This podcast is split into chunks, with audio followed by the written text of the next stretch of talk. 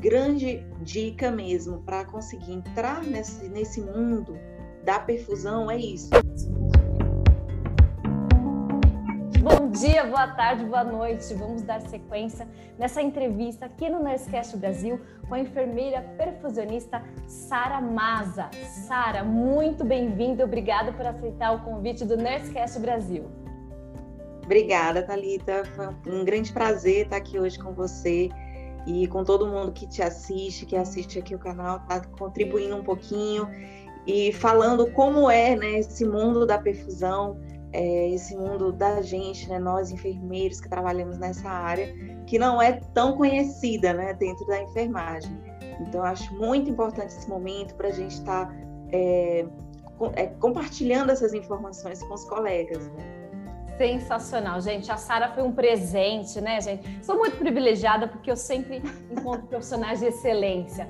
Mas eu queria entender como, assim, perfusão, perfusão. Lógico que a gente já deu esse gancho de cirurgia cardíaca, mas como, como é isso? Enfermeiro perfusionista, é isso mesmo? Conta mais pra gente. É, é exatamente isso, né? É, eu tenho minha graduação como enfermeira né? Já atuo na área há 10 anos, né? dentro de centro cirúrgico, hemodinâmica, UTI. E é, essa área é uma área que sempre me despertou é, um interesse muito grande, né? Desde a minha primeira pós-graduação, eu já tive conhecimento. E é uma área que é pouco divulgada, mas que é extremamente importante, né? Você imagina, que, que é a, a circulação extracorpórea, né?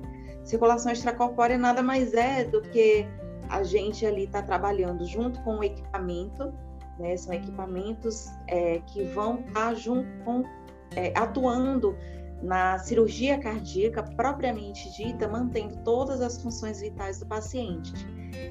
É uma substituição temporária do coração e do pulmão, né, da pessoa, né, do cliente que está ali sendo submetido a uma cirurgia cardíaca mesmo. E eu acabei descobrindo essa área durante a minha primeira pós-graduação, que foi em UTI, e eu comecei trabalhando com pós-operatório de cirurgia cardíaca. E aquilo me despertou um interesse, uma curiosidade muito grande de estar estudando além disso. Eu digo, gente, mas como que ocorre isso? Né? Como que a pessoa está é, tá ali com o coração, com o peito aberto, com o coração sendo operado, né? E aí, o que, que acontece nesse tempo? Como é que essa pessoa é, fica viva, né, com o coração ali parado? Porque durante a cirurgia, muita gente acha que não sabe, mas o coração literalmente para e o pulmão também, né? O anestesista ele acaba desconectando o pulmão do ventilador, né, para não estar tá movimentando ali durante a cirurgia. Eu digo, não, vamos estudar um pouquinho mais, vamos saber como é que isso acontece. E foi aí que eu acabei descobrindo mesmo né, o que é a circulação extracorpórea. É, também tive a oportunidade de trabalhar em centro cirúrgico cardíaco e assim, fiquei completamente fascinada pelos profissionais que atuam nessa área, né? E eu, como enfermeira, de estar ali sempre cuidando, estar ali no pós-operatório, foi uma coisa que realmente eu digo, não, espera aí, a gente tem outras opções, né? A gente tem como trabalhar na nossa área, mas unindo os nossos conhecimentos, então vamos lá, isso aí eu acho que é uma coisa importante. E aí foi quando eu comecei a procurar, pesquisar, descobrir o curso e estudar cada vez mais.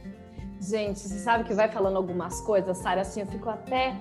Ai, gente, fico até sem ar, porque quando você faz. Eu achei super interessante uma das pós-graduações. Então, vocês estão vendo, né? A gente sempre valoriza demais aqui que nossos, os nossos convidados falem da sua formação para ficar claro o quanto que o enfermeiro, quanto que a equipe de enfermagem é extremamente capacitada, extremamente.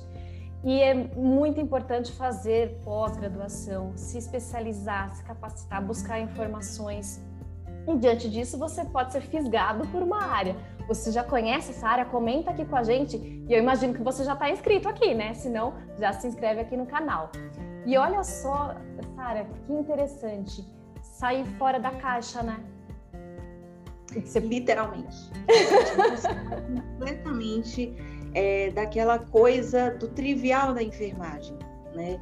Quem, a gente que trabalha vê como é o dia a dia do enfermeiro e não é nada fácil. Né? a gente tem uma carga horária extremamente puxada. É um trabalho que é muito desgastante, é muito cansativo. É, a gente lida com vidas, lida com doença, lida com famílias, lida com psicológico, não só da gente, mas de toda aquela equipe, daquele paciente. Então, é muita coisa, né? Então, a gente deve procurar outras áreas não assim para sair da enfermagem, porque a gente nunca sai. A gente sempre está em contato com o paciente, a gente sempre está cuidando de pessoas. É aquela história, né? A arte do cuidar. Literalmente a gente ama o que faz. Mas se a gente tem a oportunidade de estar conhecendo áreas diferentes, é, para estar tá estudando mais, especializando mais, é, é sempre importante, né? A gente está tentando se sobressair de alguma forma e melhorando, né? Sempre, sempre a, a, busca maior é essa, né? A gente ir melhorando. Buscando essa realização, né? Não tem problema é, onde você atue. O importante é você também. Você está realizado. Isso que é o, é o que importa. E você foi buscar essa atuação. Então, enfermeiro pode ser perfusionista, não é isso, Sara? Pode. E por incrível que pareça, é, falo aqui na realidade de São Paulo. Né? Eu sou natural de Teresina, no Piauí. E foi lá que eu conheci a circulação extracorpórea. E aqui em São Paulo, hoje eu moro aqui já vai já vou fazer quatro anos, é uma área que tem pouquíssimos profissionais na área de enfermagem, né?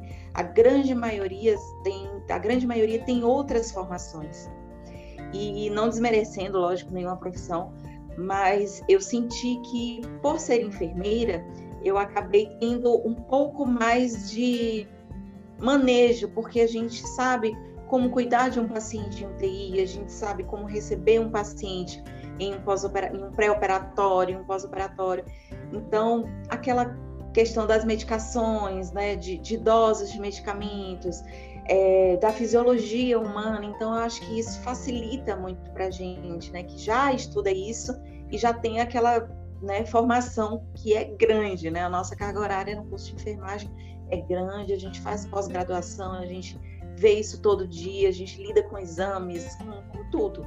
Então eu achei que isso facilitou um pouco mais, né? A gente, nosso mundo da enfermagem abre muitas portas. Sim. Eu particularmente acho genial, né? Então vocês sabem que eu sou uma defensora, claro, da enfermagem, essa profissão absolutamente fantástica. E o que a Sara está trazendo para gente é que a gente tem a visão do todo. A gente entende do paciente antes da cirurgia, no momento da cirurgia, no pós-cirúrgico, mesmo que você não, não nem saiba às vezes que o enfermeiro pode ser perfusionista, se você atua no pós-operatório, sabe o prontuário do paciente que está lá escrito tempo de SEC? E a gente anota isso? Então, gente, quem que estava conduzindo, minha gente? sabe. Quando a gente vai pegar um plantão, qual foi o tempo de SEC? E o tempo de anóxia? Você sabe por que você está anotando isso? Exatamente. É isso que a gente faz, né? O tempo de SEC é o tempo que o paciente ficou em circulação extracorpórea, né? O tempo de anóxia, o tempo que o paciente ficou com a horta pinçada, né? Com o coração parado. Então, tudo isso interfere diretamente no pós-operatório de paciente, né? Quanto maior esse tempo, maior resposta inflamatória, maior o cuidado que, que desse paciente que ele vai ter, o pós-operatório vai ser um pouquinho mais complicado, talvez ele esteja com lactato um pouco maior, um pouco menor, dependendo desse tempo. Então, tudo isso interfere muito, né? Não, absolutamente, as coisas vão se encaixando. Eu acho ótimo quando a gente tem a oportunidade de ir montando os quebra-cabeça da assistência, né? Porque você prestar assistência completa ao paciente é isso, entender diversos quebra-cabeças.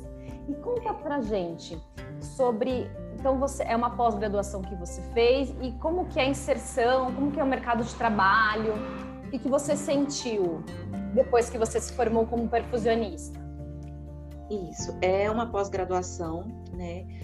É, eu fiz em um centro habilitado, né, em um centro formador reconhecido pela Sociedade Brasileira de Circulação Extracorpórea. É, quem tiver interesse, a gente pode estar deixando o link né, no, no, na descrição e tá vendo que tem várias opções, né? Tem muitos lugares que, tá, que, que oferecem esse curso. E é um curso mesmo completo, né? Uma carga horária de 1.400 horas, então é bastante tempo. É, e a gente tem que alcançar um número né, de cirurgias, né, de procedimentos que a gente realiza. E é um campo de trabalho um pouco fechado, um pouco difícil, porque a gente precisa mesmo atuar junto com as equipes de cirurgias cardíacas, uhum. né? Não é um profissional que do nada chega e diz: Oi, sou perfusionista. então, assim, é, durante o curso, a gente precisa estar tá galgando o nosso mercado de trabalho. Né? Eu, eu, a gente faz uma série de estágios, né? É, cirurgias que a gente participa junto com a equipe, com um preceptor. E é, essa é a grande oportunidade para a gente mostrar o nosso trabalho, o nosso compromisso, é, o quanto que a gente se dedica.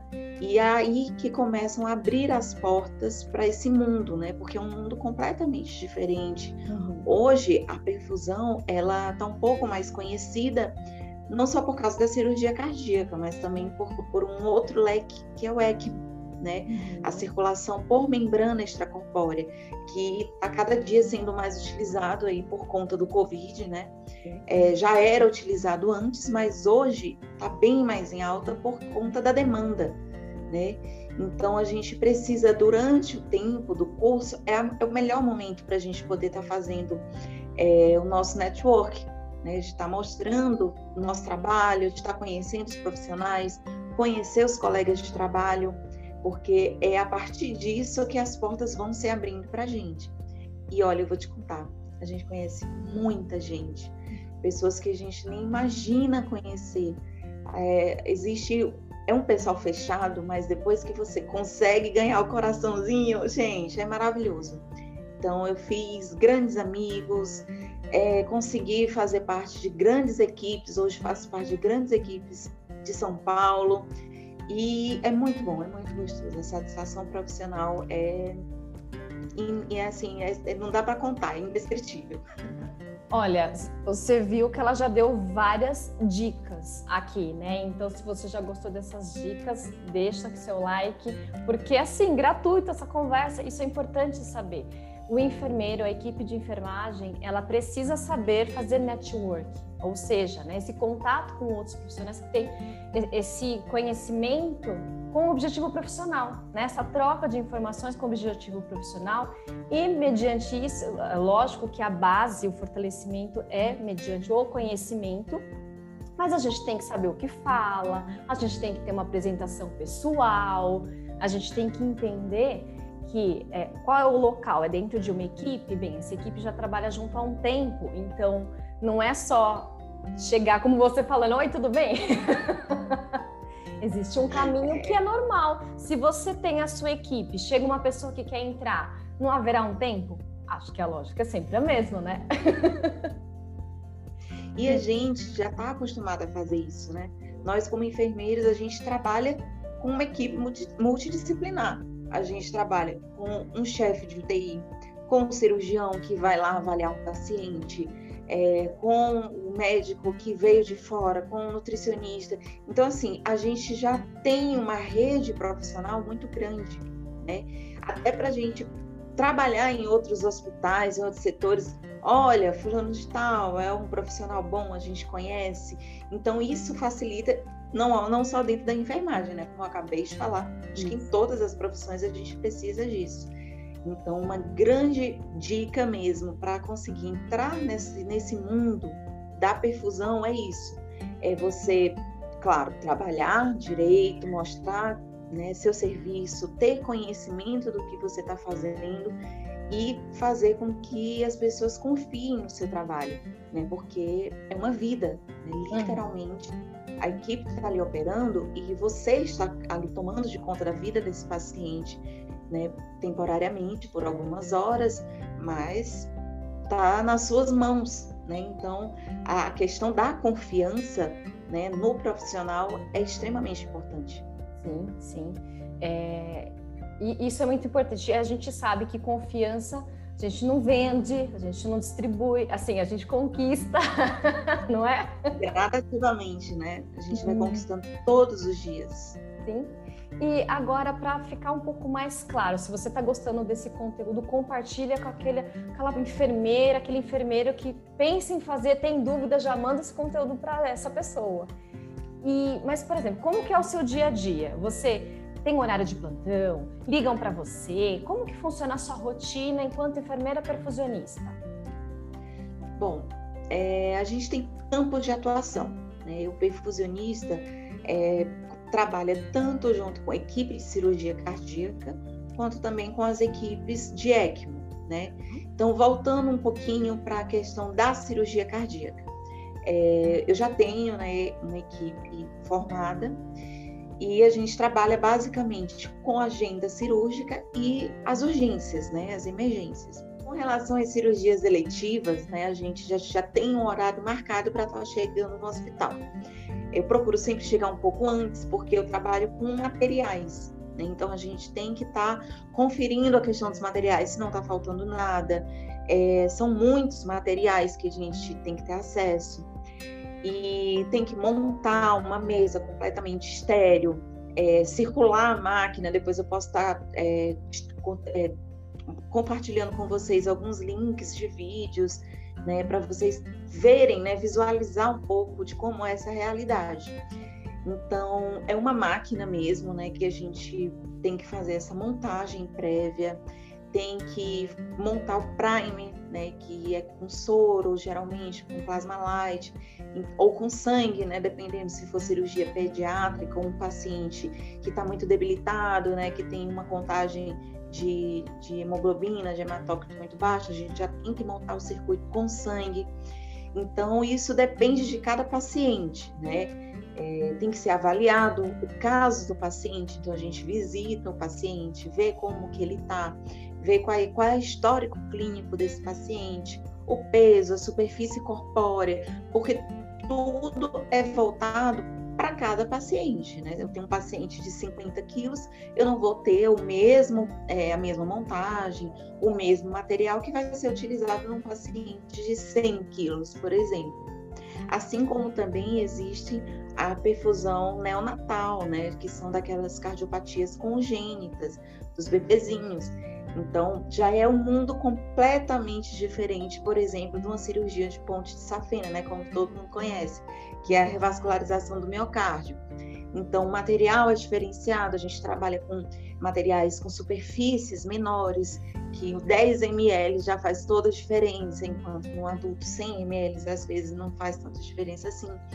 Então, a gente tem que conhecer o nosso paciente, né, fazer um, planejamento antes do procedimento cirúrgico, né? A gente faz o plano de SEC, né? Que tem que conhecer o material, tem que conhecer o paciente, quais são as comorbidades desse paciente, se é um paciente renal crônico, se é um paciente diabético, se é um paciente hipertenso. Então, tudo isso vai diferenciar né, como que vai ser a condução da minha circulação extracorpórea. Então, o dia a dia basicamente é esse. Aí vem a montagem de todo o material, é, o cirurgião está ali, então ele está confiando que eu estou fazendo tudo corretamente, que eu vou fazer uma, uma circulação extracorpórea, oferecer o que o paciente precisa, uhum. é, vou estar tá corrigindo todos aqueles exames que vierem alterados, de acordo com a gasometria. E também ali a, a equipe de anestesia, né? A gente trabalha junto. Então, durante a cirurgia, o anestesista está ali do lado pergunta como é que tá sua perfusão? Você está precisando de alguma coisa? Alguns saem de sala e deixam a gente sozinha. a grande maioria faz isso, né? Mas existem aqueles que também ficam ali, que querem ajudar, se precisa de alguma coisa. É, eu sempre compartilho, né? Ok, que no momento da cirurgia, qualquer alteração, eu que vou estar tá calculando, né?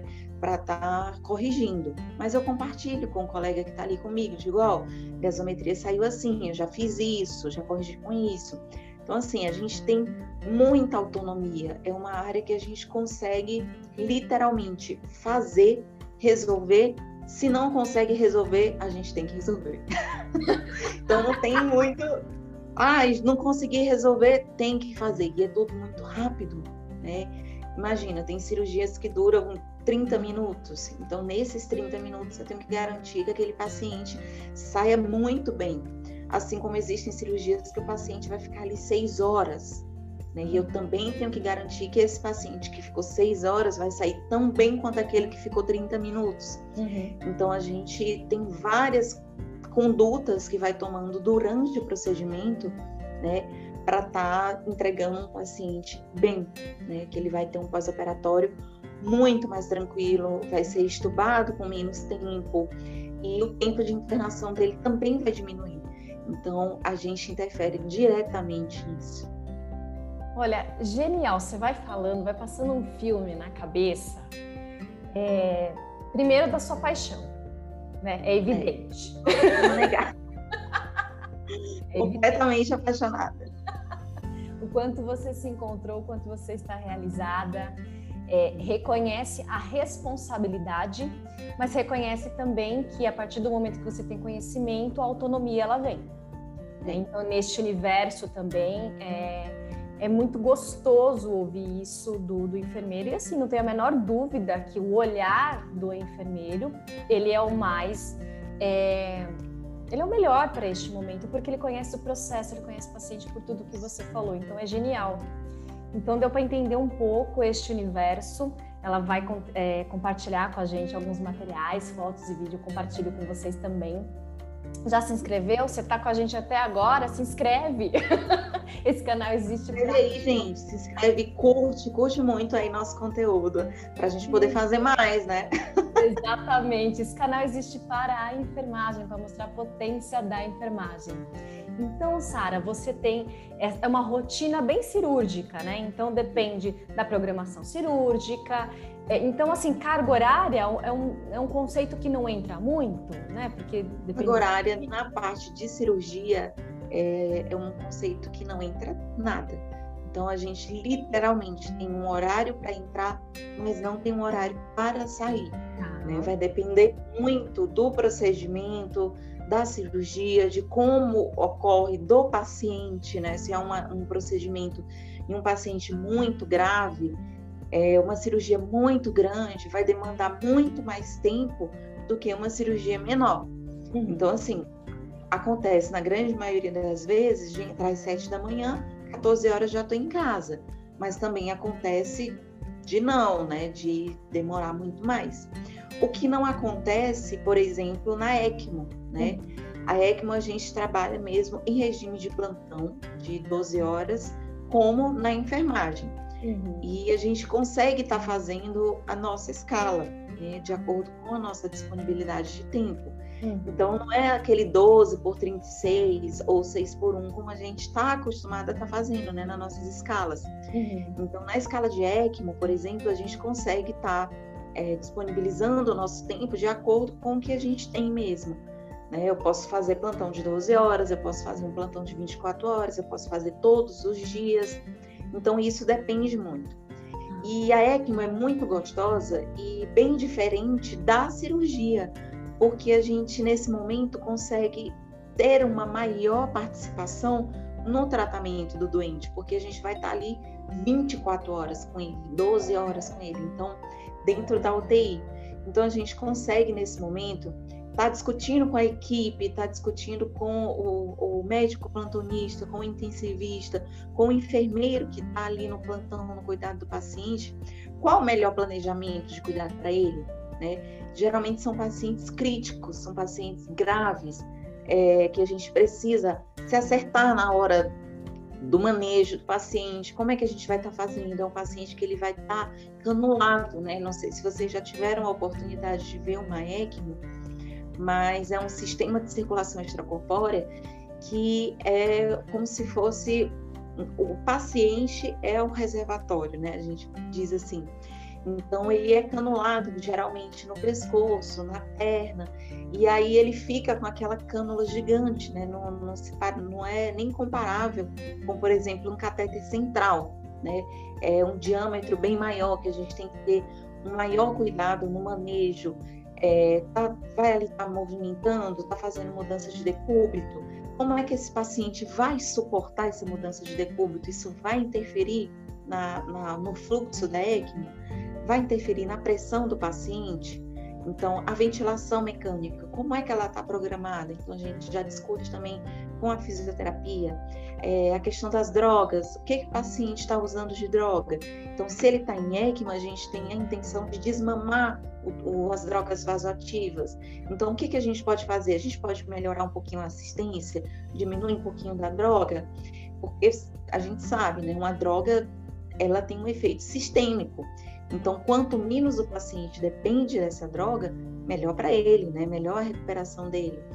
É, os curativos, gente, é um curativo que é muito diferenciado, né? Não é um curativo central, pequenininho, um curativo de uma cânula desse tamanho. É. então, às vezes acontece do paciente ter sangramento, que não para o sangramento. É, então, a enfermagem tem que avaliar como é que vai fazer esse curativo, qual a melhor forma, qual o melhor material, como que a gente pode estar é, é, entrando né, para estar movimentando esse paciente. Então, os exames, nossa, o exame de 4 4 horas, de 6 em 6 horas, o que, que a gente vai mudar? O que, que a gente pode fazer? Olha, então, assim, é o momento que a gente, que, que eu acho que até as pessoas que não são profissionais da enfermagem, tem que ter o conhecimento da enfermagem, porque precisa saber. Uma pessoa que não, nunca entrou numa UTI, já pensou? Tem muitos colegas que não são profissionais da área de enfermagem, entram numa UTI a primeira vez, vai dar um banho no leito num paciente com ECMO. Então, assim, é uma coisa bem complicada, né? E a enfermagem tá ali todo dia, então tá extremamente treinada para isso. E é mesmo mãos dadas, né? E é um momento que a gente está ali unindo forças para um bem maior desse paciente. Sim, a vida, com certeza. E assim, eu fui ouvindo você. Gente, volta o vídeo e anota de novo, porque ela deu um checklist. Ela deu um checklist, é uma aula, né? Você está percebendo. Assiste de novo, manda para quem está trabalhando em UTI, compartilha porque ela deu um checklist de tudo que a gente tem que observar a partir do momento que o paciente está na ECMO, né? Tá dada. ah, e é isso, né? É basicamente isso. Hoje, a ECMO, ela tá dentro das UTIs. Então, Sim. às vezes eu chego com a equipe é, em um hospital que nunca teve uma ECMO. A gente vê os olhos da enfermagem assim, ó. O que é isso? É uma hemodiálise? Como é que funciona? Nossa, mas esse paciente eu não vou poder dar banho, eu não vou poder tocar nesse paciente. Não, a gente vai tocar, a gente vai botar ele de lado, a gente vai mudar o decúbito. Hoje em dia a gente prona paciente em ECMO. Gente. Tem que estar muito ali. Tem que estar muito é, é, ligada, todo mundo em uma sintonia muito grande. Né? Então, é um, um trabalho maravilhoso e a gente, como enfermeiro, eu, volto a repetir, porque é um, um diferencial. Né? Você, colega enfermeiro, que busca desafios, autonomia né, no seu trabalho, é uma área muito gostosa de se trabalhar, porque a gente consegue fazer tudo. Né? A gente faz o nosso papel de enfermeira, a gente faz o nosso papel de perfusionista, a gente faz, às vezes a gente consegue né, dar uma conduta melhor do que até aquele médico que não tem tanta experiência, que ninguém né, sabe de tudo, né? Ninguém é total tem o total conhecimento. Então a gente com um pouquinho mais de experiência consegue dar aquelas dicas, né? A questão da autonomia e a equipe confiando, né, no nosso trabalho, com certeza vai fazer o melhor para aquele paciente. Né? Então isso é muito importante, é muito gratificante. Gente, e isso acabou emendando em perguntas que eu faria, era justamente como que é o relacionamento com a equipe de enfermagem e com a equipe multi. E você deu uma pincelada que quando está em sintonia, gente, o objetivo é o quê? A vida? Então vamos, mão dada. Exatamente. É, então, a equipe multidisciplinar é exatamente isso, porque a gente vai estar ali mexendo com o paciente em tudo. A gente vai estar vendo a ventilação mecânica, porque cada caso a gente precisa estudar também isso, né? a gente precisa conhecer também. Por exemplo, um paciente COVID é um ECMO que a gente vai estar fazendo o papel do pulmão, né? literalmente o papel do pulmão. Então, a ventilação mecânica desse paciente, a gente não vai estar como a maioria dos pacientes que estão entubados em UTI, com uma FI de 80%, uma FI de 100%, com uma PIP mais alta, fazendo aquele recrutamento pulmonar. Pelo contrário, a gente quer deixar aquele pulmão o quê? Descansar. Então a ECMO vai estar tá fazendo todo o papel, toda aquela aquilo que aquela função pulmonar quem vai estar tá fazendo é a ECMO. Uhum. Então, você tem que conversar com o fisioterapeuta para ele estar tá mantendo um parâmetro mais baixo, mais protetor naquele ventilador, para a gente deixar aquele pulmão fazer o quê? Descansar. Então a gente trabalha com a fisioterapia. O que, que você vai estar fazendo de recrutamento? Fala com o médico. O que, que a gente vai estar fazendo para melhorar essa gasometria? É, olha, eu acho que essa pressão aqui está um pouco alta. A gente precisa alcançar um, um, nível mais baixo. O paciente está tá, tá, taquicárdico vai operar diretamente naquela função. Então, tudo a gente tem que ter um conhecimento muito abrangente e teórico, né, prático, para a gente poder estar tá discutindo com essa equipe, buscando, né, visando o melhor para aquele paciente, para estar tá melhorando aquela gasometria, para estar tá melhorando né, os parâmetros dele e, consequentemente, diminuir o tempo de ECMO, diminuir o tempo de internação e ter de volta né, aquela saúde restabelecida. Sim. E você sabe, gente, eu tô, eu tô, eu tô, encantada. Eu tô encantada. Porque diante de que você foi comentando, né, da, da atenção, dos conhecimentos, dos saberes, das atualizações, porque quem é que tinha domínio de Covid, né, gente? Então, assim, vamos correr, vamos estudar artigo, vamos discutir, tem que ter esse movimento ativo e não só assim, ah, o que, que é para fazer mesmo? A equipe discute e me passa. Não! Faz parte da equipe. Tem que levar o conhecimento, a discussão.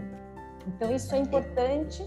E eu fiquei pensando também em perfil, que, por exemplo, um dos perfis ter essa busca ativa pelo conhecimento, não só ficar esperando, é você que está ali com a ECMO, é você que está ali com a. É você. Então, assim, você está com a responsabilidade de. É você que tem que levar este conhecimento e discutir. Fiquei pensando também, me fala, me fala se eu estou no caminho. Pensando no perfil de atuação, que também, além dessa busca, o relacionamento, a troca, então assim é também se posicionar, olha isso, mediante, né, quais são as evidências do porquê você está é, conduzindo dessa forma e isso pensando no perfil ali na atuação, mas também que quem não gosta daquela rotina de entrar no horário e sair no horário, também acho que não, né? então, na, quem, go, quem não gosta de rotina, a, a perfusão seria um trabalho exemplar, porque você literalmente não tem rotina, né? Às vezes eu tô aqui dormindo, o telefone toca. Ó, tem um paciente precisando instalar ECMO com urgência então, lá vai, meu Deus, material tá aí, tá tudo aí, qual o peso do paciente? A gente já sai de casa pensando o que que vai fazer, como que vai montar. Chega lá, já tá a equipe, cirurgião já tá chegando, já tá lá, já avaliou. Então, assim, rotina realmente a gente não tem, né? Tá aqui em cirurgia, faz aquela programação. Nossa, já vou sair da tarde, posso marcar para fazer alguma coisa. Eu vou para academia hoje. Mas é a cirurgia complica, não sai nada como planejado, a gente entra, mas não tem hora para sair. Então, hum. realmente, rotina tem pouco. Se adequa, né, às rotinas. E é isso, é buscar sempre conhecimento. Como você disse, hoje o Covid veio aí para bagunçar nossa vida, né? O padrão dos pacientes Covid é um padrão que a gente nunca viu antes, né? São, são patologias que a gente não imagina, nossa, que, que pode acontecer com esse paciente, né? Então veio mesmo aí para bagunçar o nosso, a nossa, nosso mundinho que a gente estava acostumado, né? Tanto na enfermagem que atua na UTI, como também na perfusão, né? A gente, no, bom, uma ECMO VV, né? Como é, é chamada, veno-venosa em pacientes que são acometidos pela COVID, antes da COVID era a menos utilizada. Hoje, dificilmente a gente vê uma, uma ECMO veno arterial, que são para aqueles pacientes que têm é, acometimento cardíaco. Uhum. Então, a grande maioria hoje é voltada para COVID. Então, os tratamentos estão mudando, é, os nossos conhecimentos estão mudando. Nós, como profissionais da enfermagem, que eu também trabalho, não só como perfusionista, mas eu também trabalho como enfermeira em UTI. E o nosso conhecimento tem que ir mudando, as nossas atitudes têm que ir mudando, é, e a gente precisa se firmar nesse mercado através do estudo, da experiência, do que a gente está ali com os colegas e absorvendo deles, né? Porque todo dia a gente aprende uma coisa diferente, uhum. né? Todo dia eu, tô, eu trabalho em vários hospitais, né? Porque como equipe a gente atende vários hospitais, né? Não, não é só ali onde eu sou contratada fazer meu, minha escala, não. Aqui em São Paulo eu já rodei inúmeros hospitais e a gente tem a oportunidade de conhecer muitas pessoas. Conheço muitas enfermeiras, conheço muito, muitos técnicos de enfermagem e todo dia eu aprendo uma coisa nova, uhum. né? E isso é muito importante. A gente está ali trabalhando lado a lado, né, do, da enfermagem, da equipe multidisciplinar. Olha, Maravilha. Gente, que entrevista boa. Tá gostando? Comenta. Dá um feedback para Sara, gente. Vamos lá, escreve um pouquinho o que você está achando dessa entrevista, desses conhecimentos. Sara, olha, que prazer. Dá vontade de continuar a falar, mas a gente sabe que nosso tempo também é limitado. E aí a gente acabou abordando essas questões. E eu gosto sempre de finalizar com algum. Como você já deu várias dicas durante a nossa conversa, tem alguma história que te marcou? Porque assim, é muito evidente, claro, que a vida naquele momento da cirurgia, da ECTA, está envolto de muitas mãos. Mas é uma mão muito importante essa perfusão naquele momento. Então, para mim já é muito evidente é, o, o, papel do enfermeiro na manutenção da vida de um paciente que está sendo submetido a uma cirurgia cardíaca, por exemplo. Mas tem alguma história que tenha que tenha te marcado ou foi um assim, eu imagino que não é tudo muito calminho não, né? Assim, aquela coisa, né? Tranqu... Acho que não, né? Histórias a gente tem inúmeras, né? Tem muitas histórias. Dentro da cirurgia já aconteceu, acho que a maior emergência que eu já tive mesmo foi o caso de um paciente jovem que teve uma dissecção de aorta e assim, não é aquilo, ai, vamos esperar um pouquinho, não. É, nossa, tá com dissecção de aorta na emergência, da emergência já entra direto para a sala de cirurgia. Então, assim, é um procedimento que você tem que ficar. São horas de procedimento. Nesse caso, a gente começou 9 da manhã, terminou 6 da. Ó, 9 da noite, né? 21 horas, a gente terminou 6 da manhã. Então, assim, foi um procedimento gigantesco, paciente, eu literalmente precisei congelar o paciente, né? Eu deixei ele com uma temperatura abaixo de 20 graus, ele estava bem frio mesmo para a gente conseguir manusear por mais tempo, né? Então foi um tempo de cirurgia muito grande, um tempo de circulação extracorpórea muito grande.